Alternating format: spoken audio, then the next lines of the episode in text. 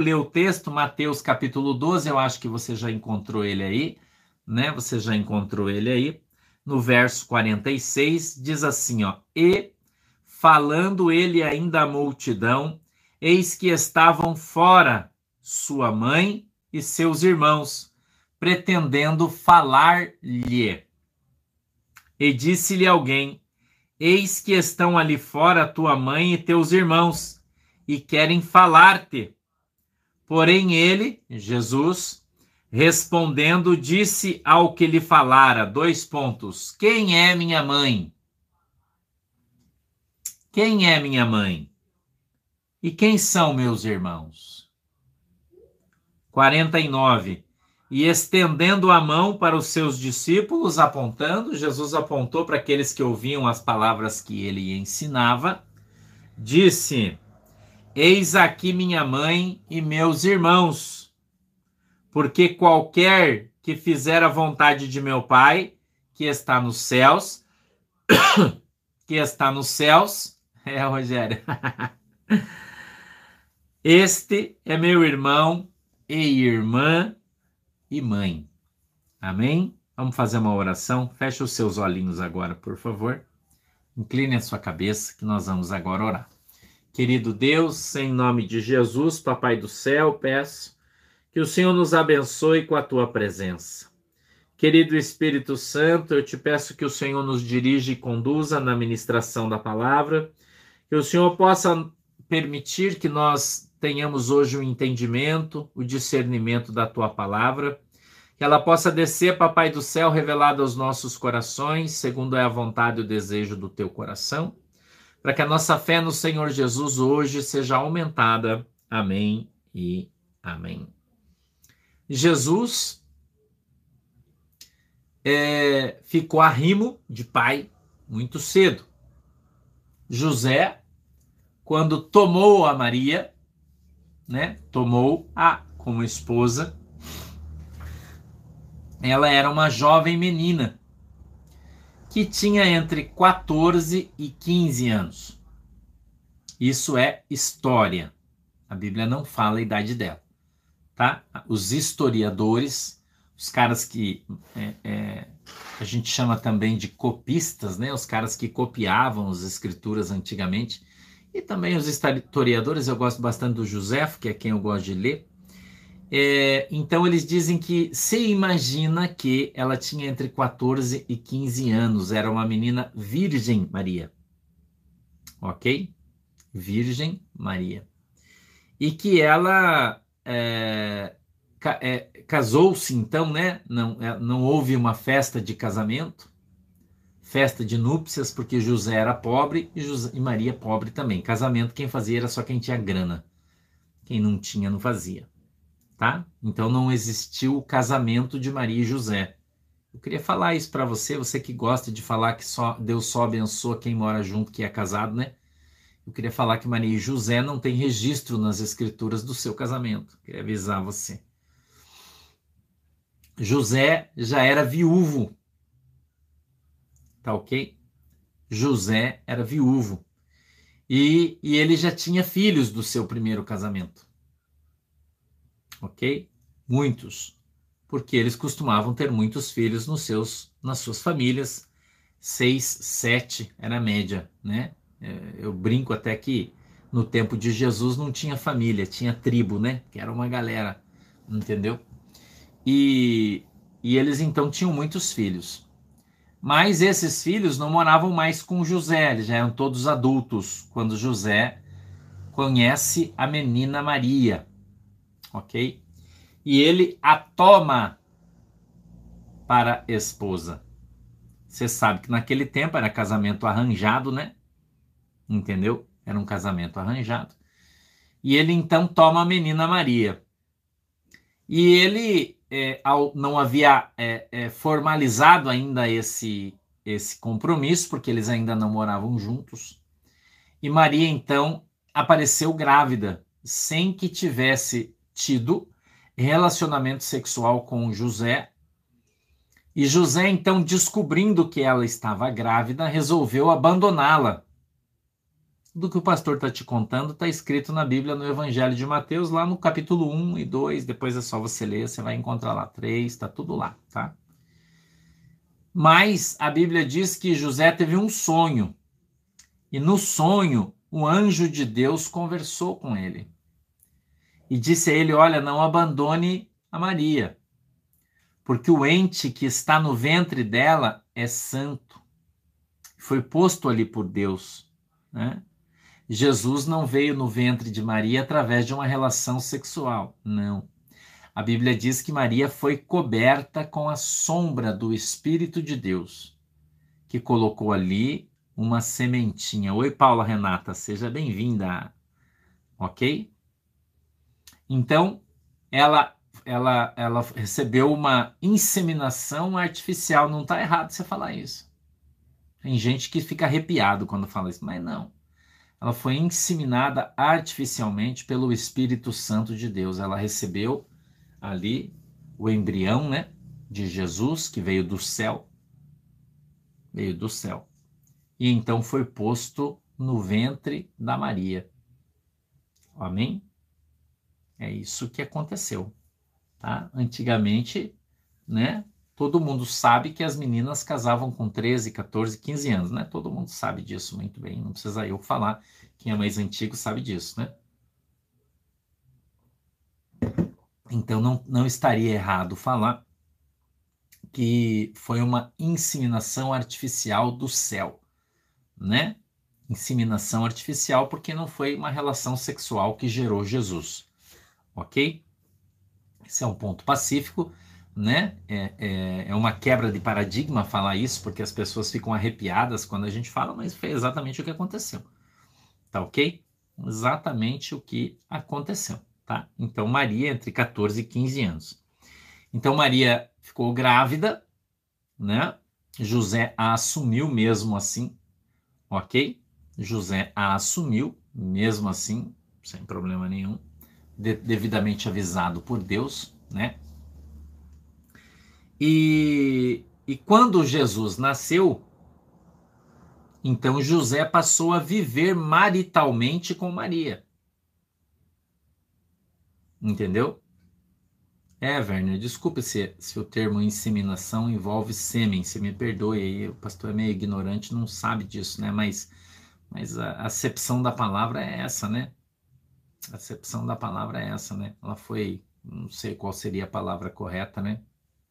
mas é mais ou menos isso aí, né? Se, tiver a conotação da palavra estiver errada, vocês me perdoem, eu não sei bem o que ela significa. Inseminação provém de sêmen, me desculpe. Mas então, né? Jesus foi colocado ali pelo Espírito Santo, a palavra aí que vocês entendem mais do que eu e pode me ajudar colocando uma outra aí, né? Entendeu? na história, Adelaide, tá escrito na história, tá? É fertilizado, é isso o nome correto? Concepção, ah, eu não sei. Mas vocês entenderam o que eu falei, né? O importante é que vocês entenderam aí, né? É sêmen significa semente. Obrigado, Lucas. Sêmen, semente. Tá? Foi posto uma semente, né? A Bíblia fala semente, né? Então, não, não, é isso que a Bíblia fala. E então a gente, a gente observa isso, tá? O pastor está contando para você a Bíblia e a história, tá bom? Estou colocando a Bíblia e a história. Tá legal? O pastor está colocando os dois aí, porque eu quero que você, principalmente as pessoas mais simples, possam entender o que eu estou falando. Por isso eu estou usando aí palavras mais simples para que todo mundo entenda. Né? Eu quero que vocês aprendam e entendam. Tá legal? Entendam e aprendam.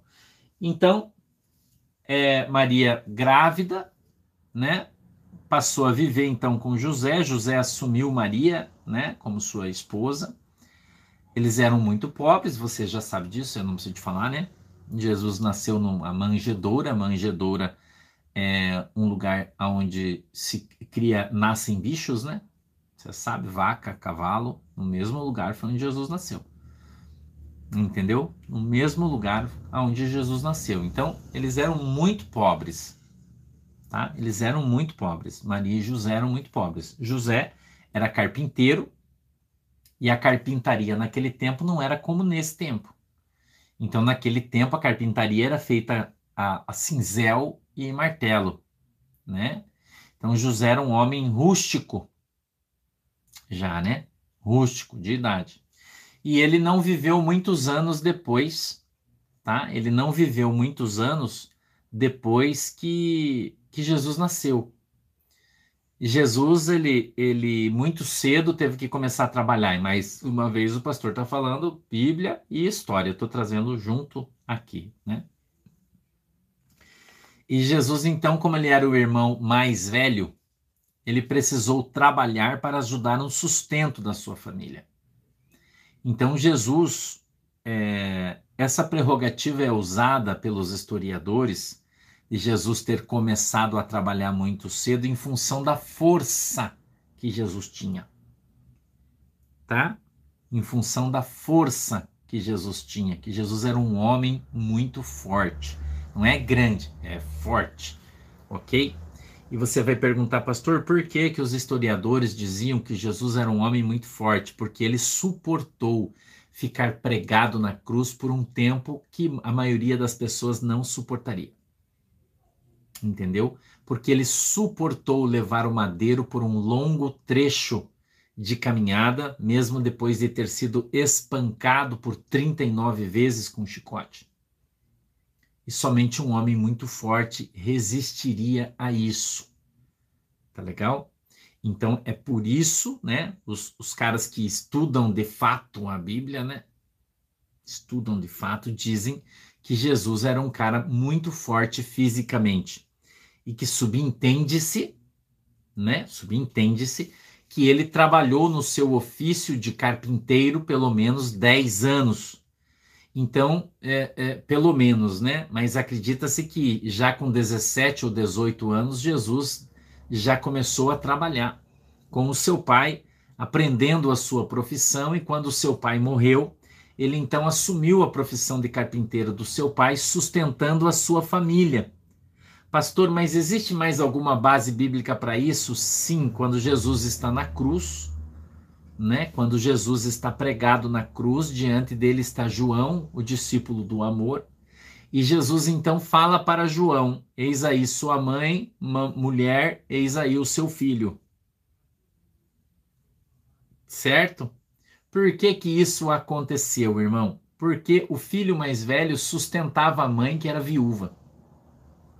E quando Jesus morreu, Jesus incumbe João de trazer esse sustento para Maria, sua mãe e sua família.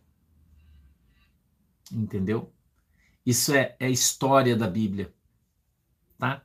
Transferindo a responsabilidade de filho para João. Entendeu, irmão?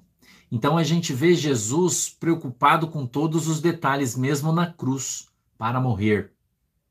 Porque a partir daquele momento, Jesus deixaria de ser Jesus, o filho de Maria. Ele deixaria de trazer o sustento para suas famílias, cuidar da sua mãe, porque Jesus sempre cuidou da sua mãe. Né? Então você também não deixe de cuidar da sua mãe. Não interessa que você é velho, que você tem mulher, que você tem filho, você não deve deixar de cuidar da sua mãe principalmente se ela for viúva, né? O filho mais velho tem obrigação, a maioria dos filhos, a maioria dos filhos, né? Eles abandonam os seus pais na velhice ao, ao léu, né? ao léu, vão constituem família e vão embora, mas com Jesus não foi assim. Entendeu? E eu tô falando de João, não tô falando de João Batista, que era primo de Jesus, tá? Eu estou falando de João, discípulo e apóstolo, que não era primo de Jesus. Ok? Então, a gente vê Jesus trabalhando no ofício do seu pai, já falecido, tá ok? Já falecido, como eu te disse, mais ou menos entre, entre 17 e 20 anos, José morre, depois de ter casado com Maria, e ele constituiu então a sua família, com meninos, cinco meninos e quatro meninas, filhos todos de Maria. Ok? A Bíblia, inclusive, cita o nome destes meninos. Tá? Então, a gente, observando a palavra de Deus, fica pensando por que que a gente, quando na igreja católica, e o pastor aqui cresceu na igreja católica, né? Fiz comunhão, crisma, todas essas coisas aí. O pastor fez também, catecismo, né? Então no catecismo a gente aprendia, a gente aprendia que a Bíblia fala irmãos, né? porque eles eram irmãos, filhos de Deus.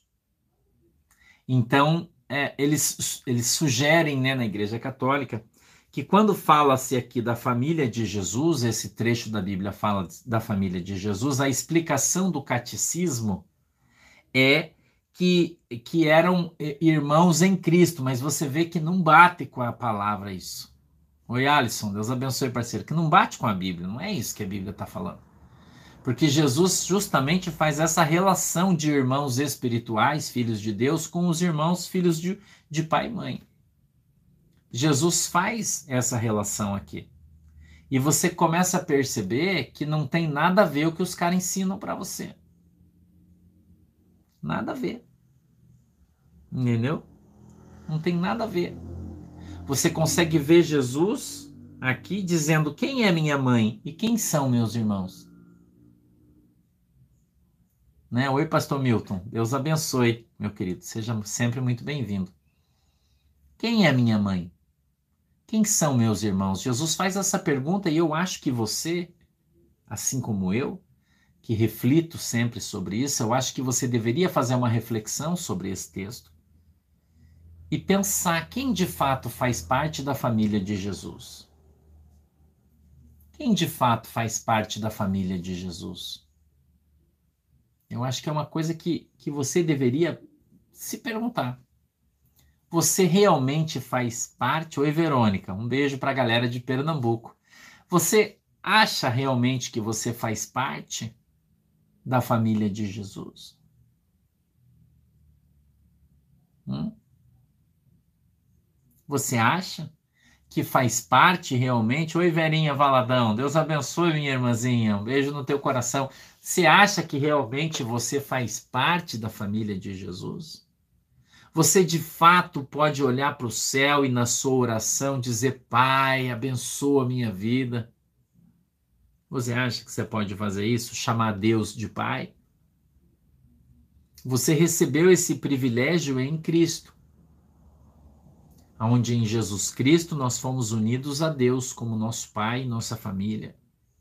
Temos Jesus como nosso irmão mais velho, né? Que desceu aqui na terra para trazer para mim e para você a salvação através da graça entendeu?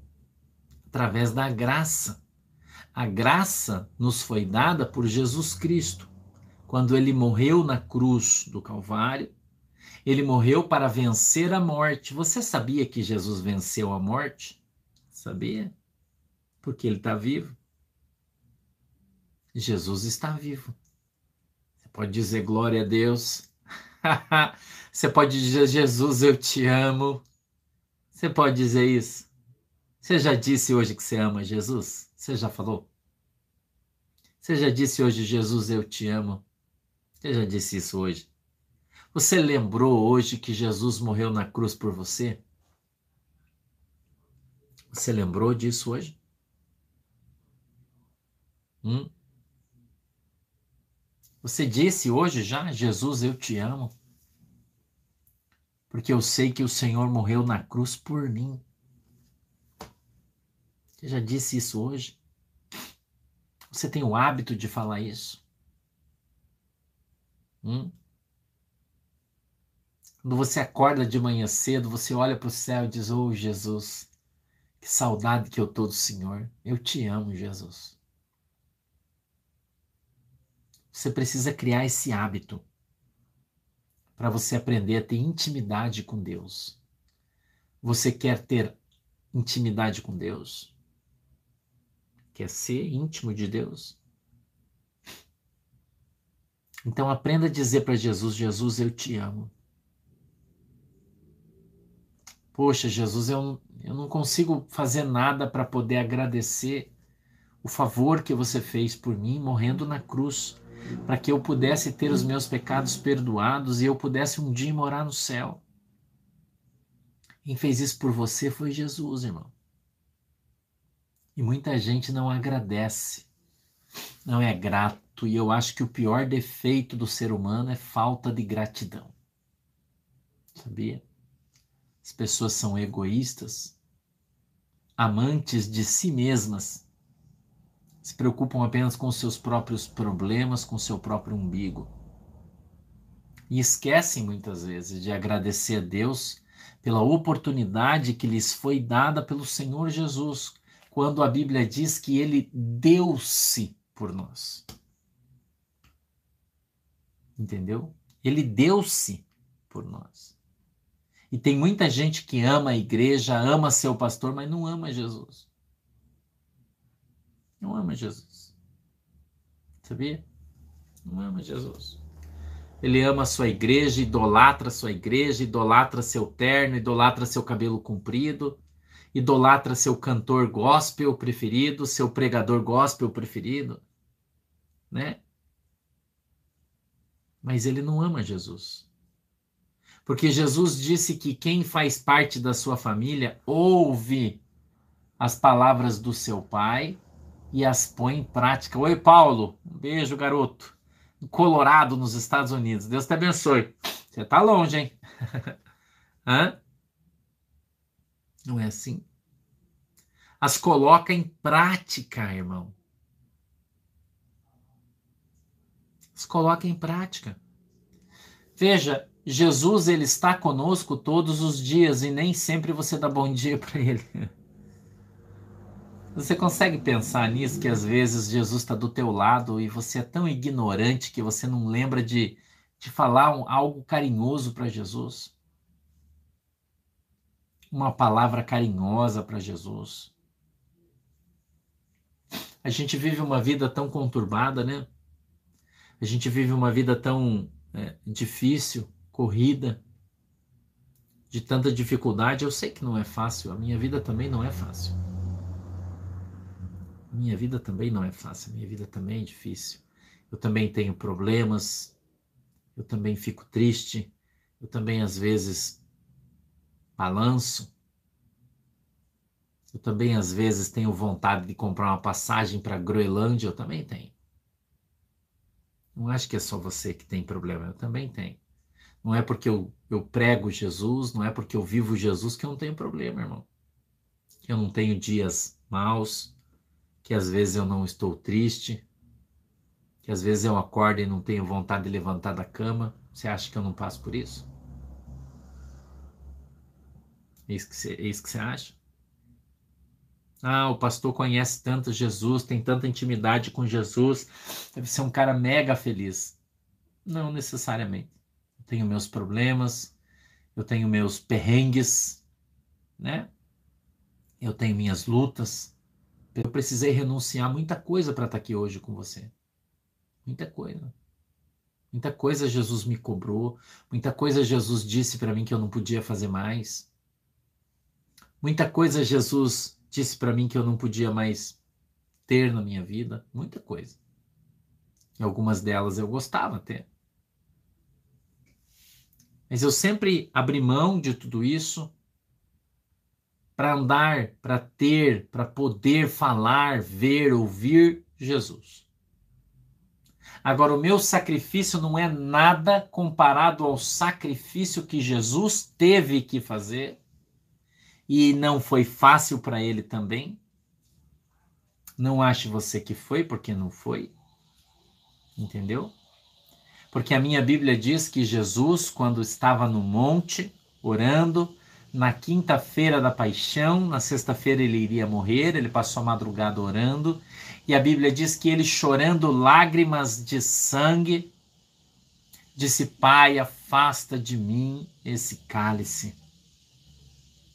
Derramando lágrimas, com tristeza, com dor no seu coração, a Bíblia diz que ele chorou lágrimas de sangue, e hoje nós sabemos, a ciência nos ensina que as lágrimas de sangue são lágrimas de desespero, de angústia profunda, né? de dor na alma. Então, o sacrifício que Jesus fez não se compara, nem chega perto, nem passa próximo daquele que eu e você fizemos. Não se compara. Não se compara. Entendeu? Irmã Sandra Teodoro. Irmã Fátima Machado. Irmã Helena Honorato. Irmã Gelcira Bueno. Você entendeu? Né, irmã Silvia Fonseca. Não se compara, irmã Paulinha. Porque às vezes a gente acha que é um sacrifício muito grande que a gente tem que fazer para andar com Jesus, né? Quando alguém prega o evangelho para gente, a gente escuta o cara falando, a mulher falando de Jesus, muitas vezes quando você está no mundo, né?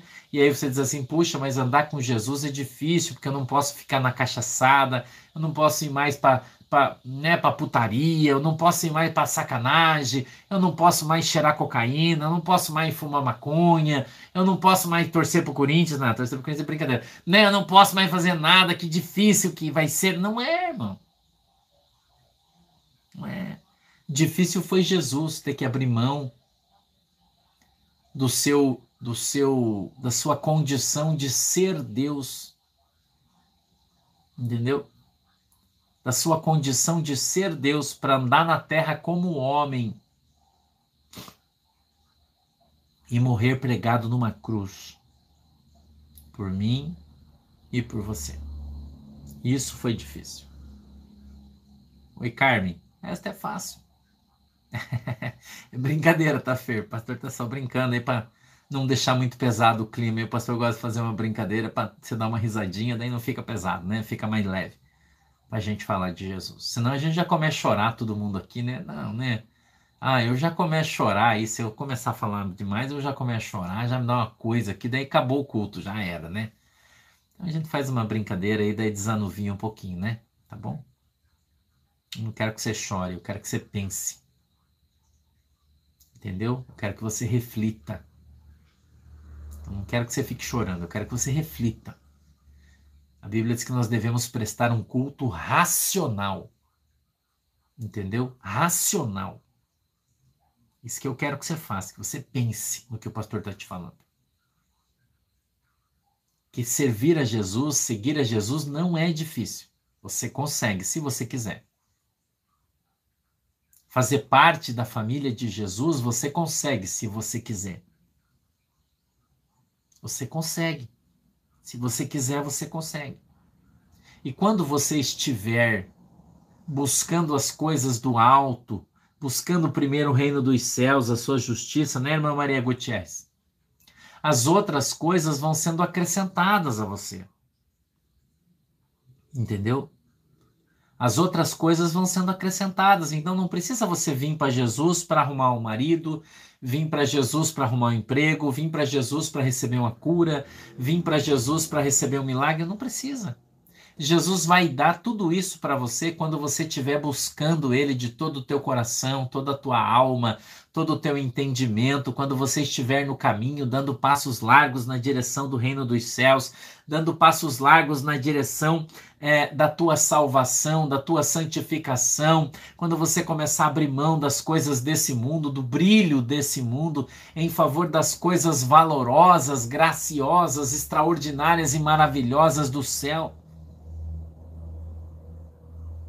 Aí você vai encontrar os milagres, você vai tropeçar neles, porque a Bíblia diz que a bênção do Senhor ela vai correr atrás de você e vai te alcançar. Que quando você crê, você vai olhar para o céu e vai ver o céu aberto com anjos subindo e descendo. A Bíblia diz isso. Você crê que você pode ver os anjos, que você pode ver a glória de Deus, que você pode ver o céu aberto com os anjos do Senhor subindo e descendo. Se você crê, você vai ver.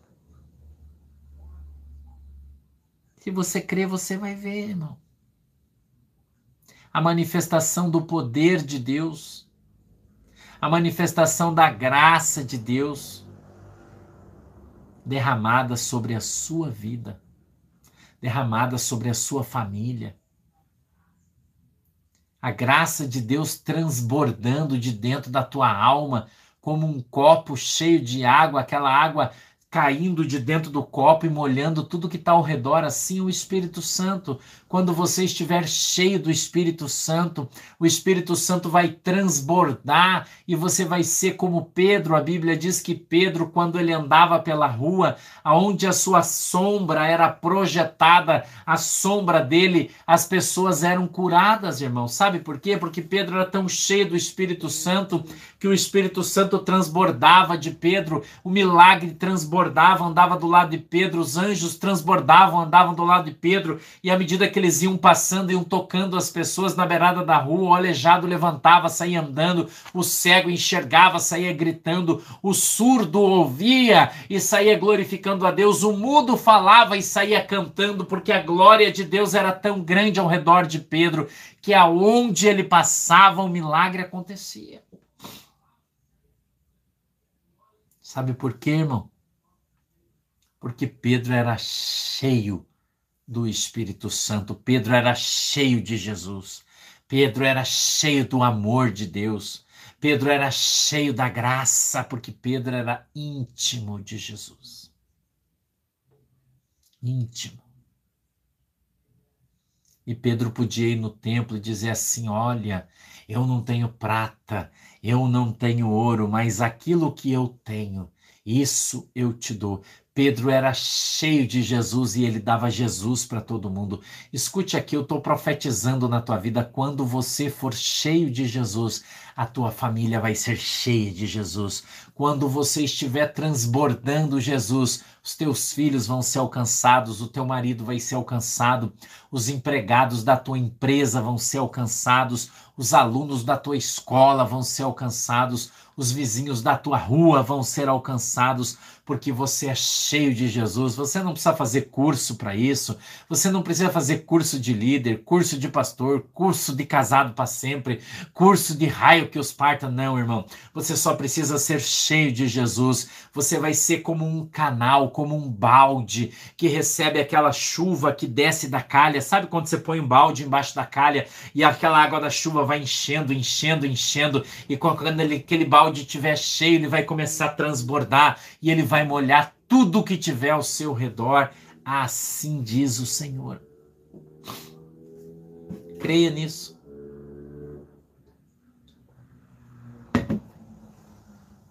O Espírito de Deus vai transbordar em você. E você vai ser um ente santo da família de Jesus. Você vai ser chamado de filho e vai chamar o Senhor de pai. E vai ter um irmãozão lá no céu, um irmãozão mais velho. Eita! Rabassubicanta rabanai. Há uma, uma unção de Deus aqui no nosso culto, na nossa igreja. Você vai poder olhar para o céu e você vai ter o teu irmãozão lá mais velho, que um dia sacrificou a sua vida por você, que te ama tanto, que deu a sua vida por você. E ele diz a palavra de Deus em Romanos, no capítulo de número 8, que ele está no céu sentado à direita de Deus, intercedendo por mim e por você pedindo ao Pai, ao teu Pai, ao meu Pai que está no céu, dizendo: Ô oh, papai, aleluia, ô oh, papai, olha lá, irmã Dila, olha lá, irmã Lucimar, o irmão Noel, papai, olha ele, a irmã Marina, a irmã Gisele, olha lá, a irmã Marli, o irmão André Ferreira, papai. Olha lá o irmão Ednilson, eles estão orando, buscando a tua presença. A Bíblia diz que Jesus Cristo lá no céu intercede por mim e por você, e Jesus, aleluia, deixou uma palavra para você na Bíblia. Ele disse que toda vez que você orar ao Pai em seu nome, crendo, você receberá aquilo que pede. Quando nós fizermos parte desta família maravilhosa e orarmos com fé, irmão, o milagre vai descer, a cura vai acontecer, a transformação vai chegar. Aleluia. A conversão vai acontecer dentro da tua família de uma maneira extraordinária miraculosa. Sabe por quê, irmão? Porque não é você que vai fazer, é Cristo. É Cristo Jesus, o nosso irmãozão velho que está lá no céu.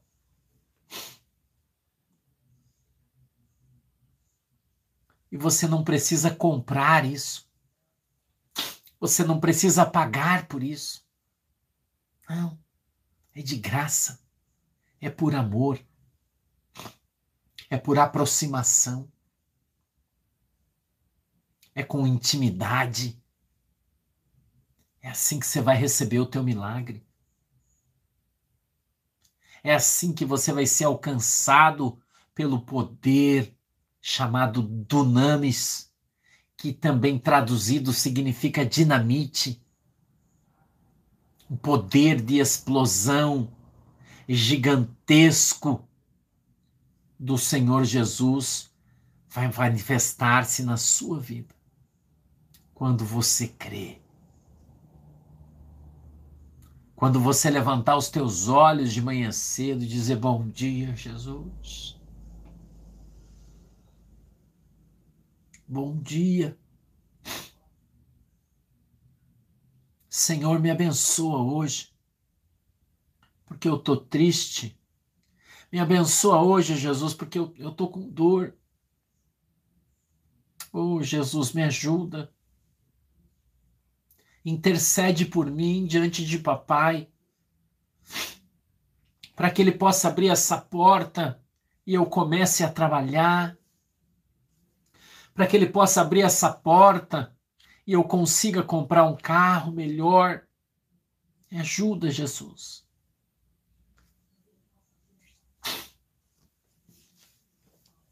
O Espírito Santo faz eu lembrar. Eu, há alguns anos atrás,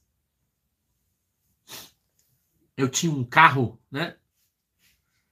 E, e o meu carro era um Renault Megane 97.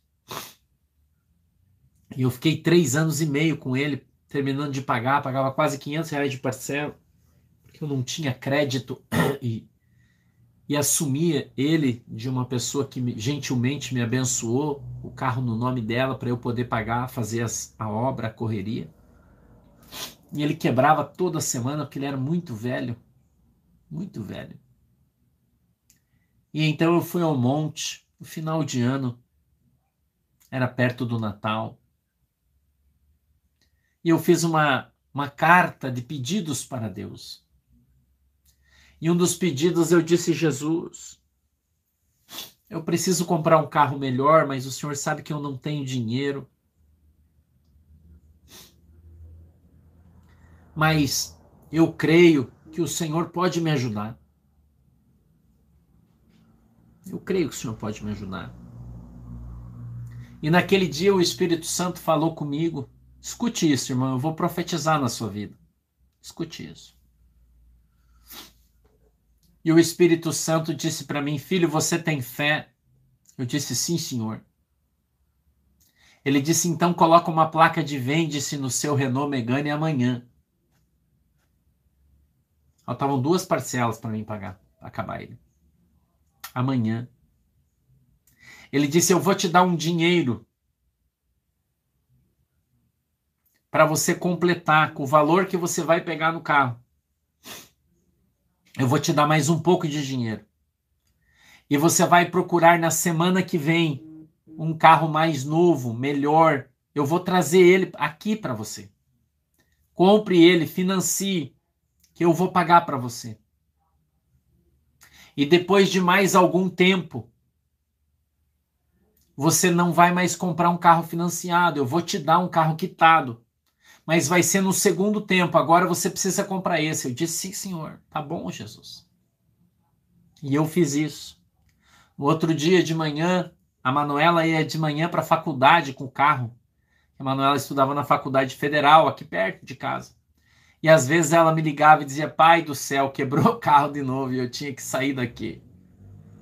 Ir buscar o carro, levava o mecânico, a gente arrumava e ela perdia a aula. Era uma prova, irmão, você não tem noção.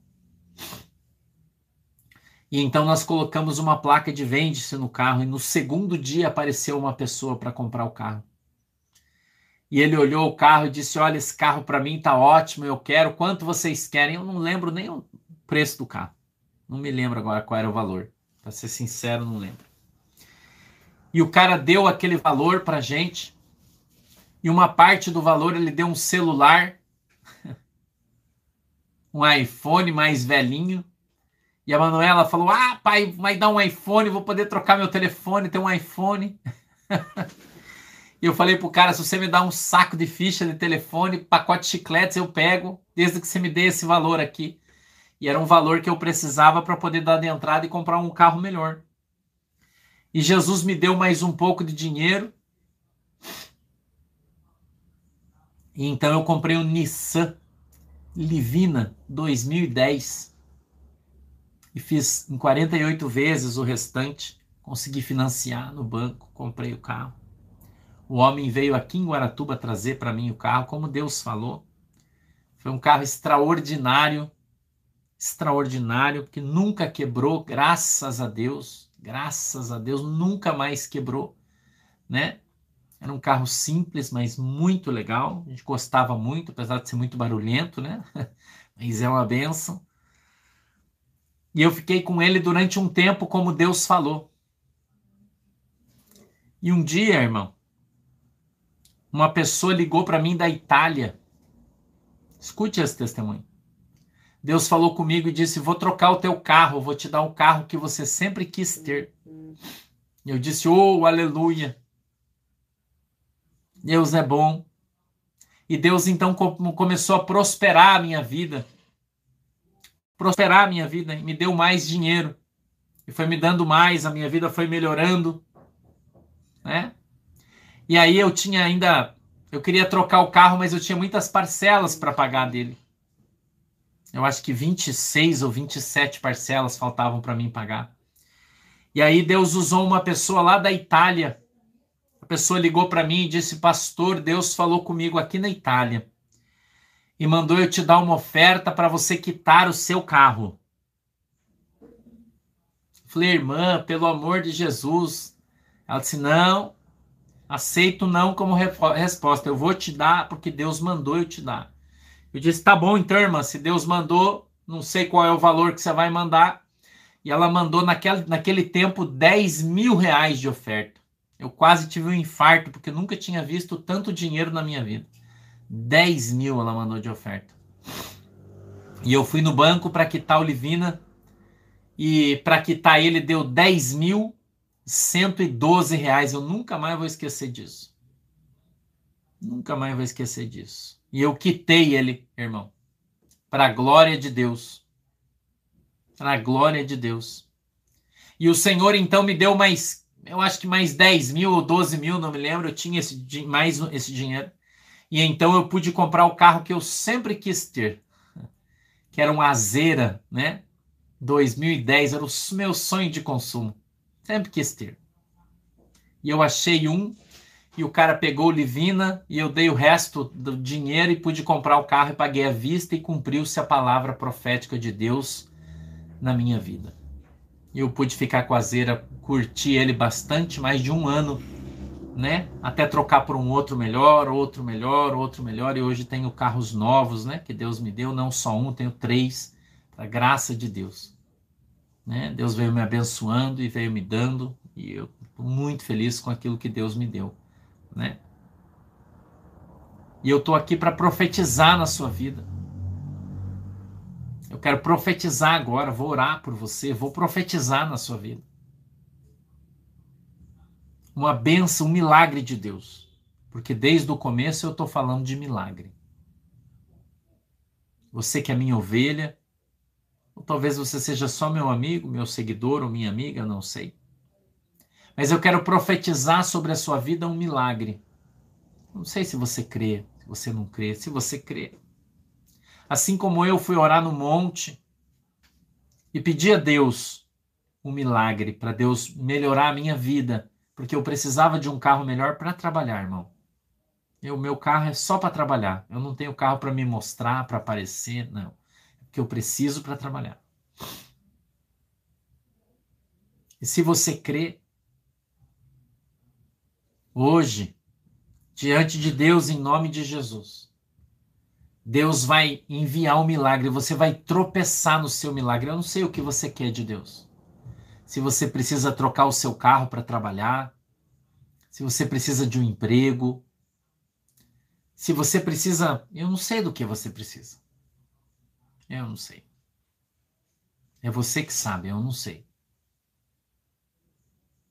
Mas eu quero profetizar que a bênção de Deus está diante dos teus pés agora. Abra suas mãos, por favor. Abra suas mãos na posição de receber. Porque quando eu começar a orar, a tua mão vai ficar pesada. Porque você vai sentir o peso do teu milagre. Você crê nisso, irmão? Eu vou profetizar. Mundo espiritual é loucura. A Bíblia diz que as coisas de Deus para o homem é loucura. Eu vou profetizar uma loucura na sua vida. Uma loucura. Tem gente aí que precisa de uma geladeira. O Espírito Santo está falando para mim aqui. Deus está falando comigo.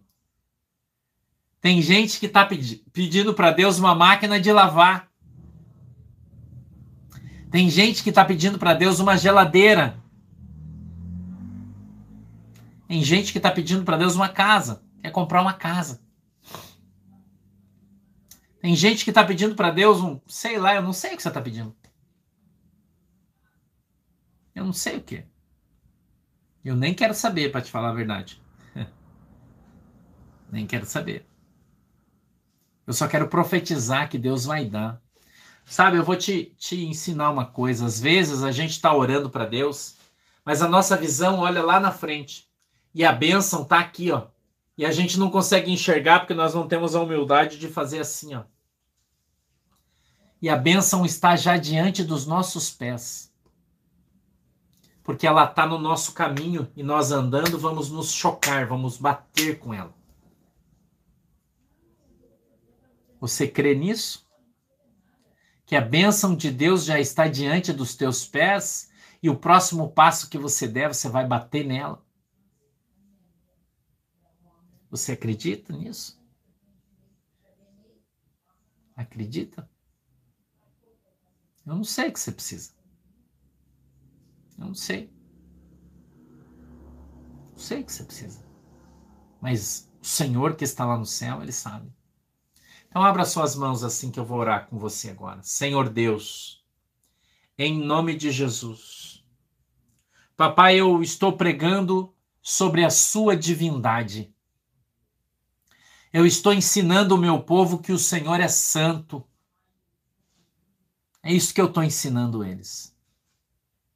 Eu estou ensinando a todos eles que o Senhor me ensinou que tudo aquilo que eu pedi em oração no seu nome para o nosso Pai, crendo, nós recebemos. Senhor, eu peço que o Senhor possa dar ordem aí no céu, se o Senhor puder, a um anjo. E que esse anjo desça na casa desta pessoa que está agora orando comigo e que outras que vão orar, que tem fé, que creem nisso. Senhor, por que eu quero que o Senhor mande um anjo? Porque eu peço que o anjo toque nas mãos dessa pessoa. E que quando ela receber isso, essa, esse seu milagre, que a mão dele, Senhor, ele sinta o peso da geladeira, ele sinta o peso da máquina de lavar, ele sinta o peso do carro. Eu não sei o que o Senhor vai dar para eles, eu não sei. Mas eu sei que o Senhor vai dar. E eu peço, Senhor, quando eu contar três, que o anjo que o Senhor já mandou e já está aí do lado deles, ele simplesmente obedeça ao comando e toque nas mãos deles. E eu quero te pedir, contando um, em nome de Jesus, que o teu anjo possa tocar, Senhor, que o povo que está recebendo o anjo na sua casa possa sentir o calor dele e seu corpo possa aquecer. E eu estou contando dois que ao ser tocado, assim como Daniel foi tocado, que eles possam sentir também a tua glória, a tua graça. Quem sabe numa manifestação espiritual onde as suas mãos sejam, fiquem azeitadas, fiquem douradas, prateadas, ou quem sabe brilhantes, O sinal é o Senhor que faz, é o Senhor que escolhe, não sou eu. Dependendo do anjo que o Senhor enviou na casa de cada um deles. Eu peço que o teu anjo venha tocar na mão deles agora. Eu conto três em nome de Jesus. E que eles possam começar a receber o teu milagre agora. Em nome de Jesus. Toca neles, anjo do Senhor. Em nome de Jesus. Toca, Senhor, nessas pessoas, nesses crentes agora. Em nome de Jesus, meu Pai, eu peço que o Senhor venha tocar neles. Em cada um deles, Senhor. Em nome de Jesus. Em nome de Jesus, meu Deus, eu te peço que o Senhor possa tocá-los. Em nome de Jesus. Eu quero cantar um hino, Senhor. E enquanto eu canto esse hino, o teu anjo tem tempo de chegar na casa, de operar, Senhor, no meio da congregação. Jesus, eu já estou ouvindo o barulho, o barulho das carruagens. Eu estou ouvindo, Senhor, o barulho das carroças saindo do céu e descendo na terra. Eu estou ouvindo, Senhor. Eu posso ouvir o, o barulho, papai, dos teus anjos descendo na terra para trazer a bênção para o teu povo e para a tua igreja. Aleluia. Eu já estou ouvindo, Senhor. Eu já estou ouvindo. Enquanto eu vou cantar esse hino, eu peço que o teu povo seja tocado agora, em nome de Jesus. Já flor gloriosa, e quem deseja a mesma terá entre mil mais beleza terá. No vale da sombra e da morte, nas alturas de glória e luz, esta rosa será minha sorte. Precioso para mim é Jesus. Cante comigo. Precioso para mim é Jesus.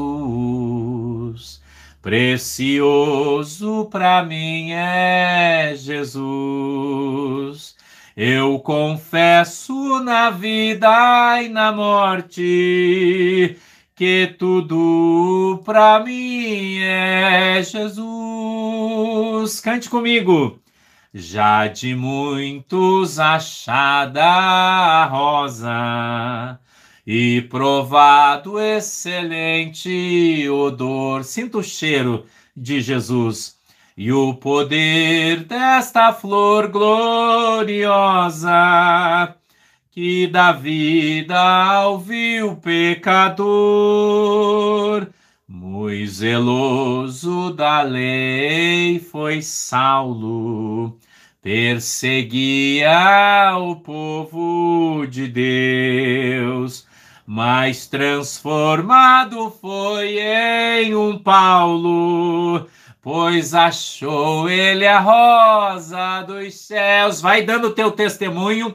Quem foi tocado já vai escrevendo, pastor, estou sendo tocado, minha mão está pesada a presença de Deus está aqui. Vai dando teu testemunho. Precioso para mim é Jesus. Precioso para mim é Jesus. Olha os testemunhos aí já.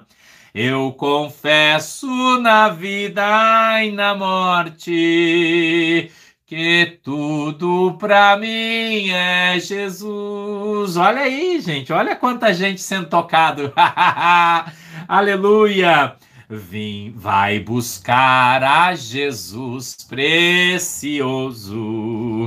Vai depressa a noite já vem. Olha quanta gente. E se perdes o amor glorioso,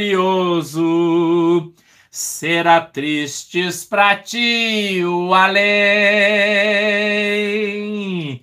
A quem o, esta flor hoje é ofertada. Olha quanta gente sendo tocado por Deus. Oh, aleluia. A quem humildemente o buscar. Eita glória. Receba a presença de Deus na tua vida. Será logo da terra tirada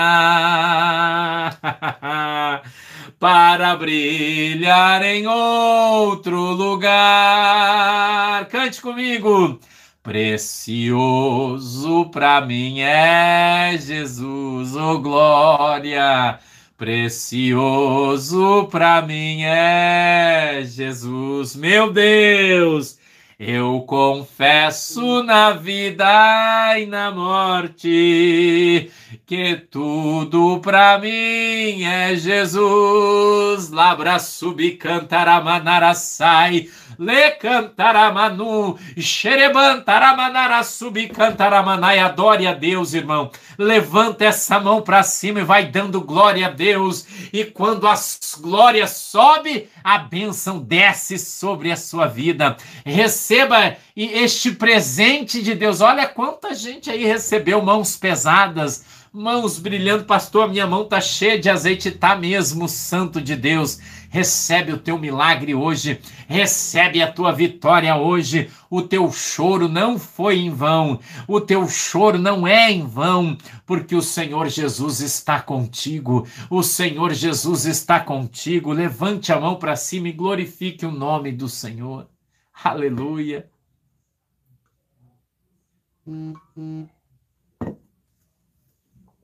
Aleluia. Aleluia. Você vai dar o testemunho de hoje. Olha quanta gente aí com as mãos pesadas, chorando, falando língua estranha, gente sendo renovado no poder do Espírito Santo. Obrigado, Jesus. Muito obrigado. Receba o teu milagre de Deus. Amém? Deus abençoe você. Tenha uma excelente noite. Durma com Jesus. Eu vou comer que eu tô com fome, irmão. Tô com uma fome. Escutou um barulho e nossa comida já chegou hoje. Nós vamos comer comida japonesa aqui em casa. Aleluia. Deus abençoe você. Um beijo no seu coração. Um ósculo santo para todos os irmãos e irmãs do mundo inteiro que estão conosco. Deus abençoe a tua vida poderosamente em nome de Jesus. Fiquem com Deus e amanhã, quinta-feira, 10 horas da manhã, nós temos a live com o nosso querido jornalista Frank César. Não esqueça, amanhã às 10 da manhã no YouTube. Um beijo para vocês. Fiquem com Jesus. Às 14 a gente está aqui, tá? E às 8 da noite a gente tem aí outra live com o bispo William. Tá legal? William Santana. Um beijo. Deus abençoe vocês. Tchau. Tchau, galera. Deus abençoe todo mundo. Tchau, galera. Deus abençoe vocês. Glória a Deus. Tchau, pessoal. Fiquem com Jesus.